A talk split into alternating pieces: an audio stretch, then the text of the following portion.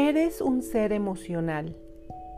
Seas o no consciente de ello, durante todo el día experimentas una gran diversidad de emociones, pero hay una que marca tu día, tus días y probablemente toda tu vida.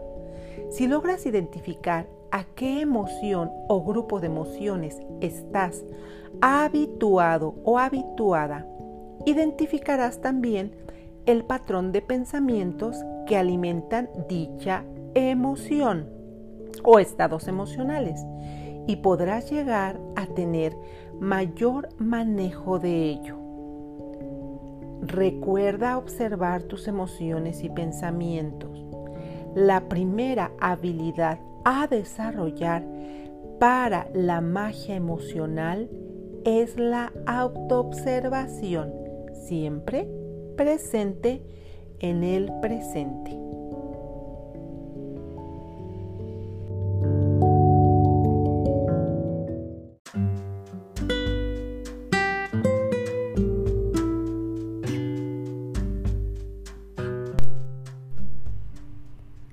Inspirar es vivir sin mayor esfuerzo. Es llenarte de ti, de quien eres. Es llenarte de lo que quieres y que además está alineado con la vida. Y si con ello sirves de ejemplo a otras personas para que cada una haga lo mismo para sí misma, habrás creado magia con tu propia inspiración. Empieza de manera simple, respirando profunda y conscientemente mientras contemplas tu alrededor. Haz esto a lo largo del día y sonríe.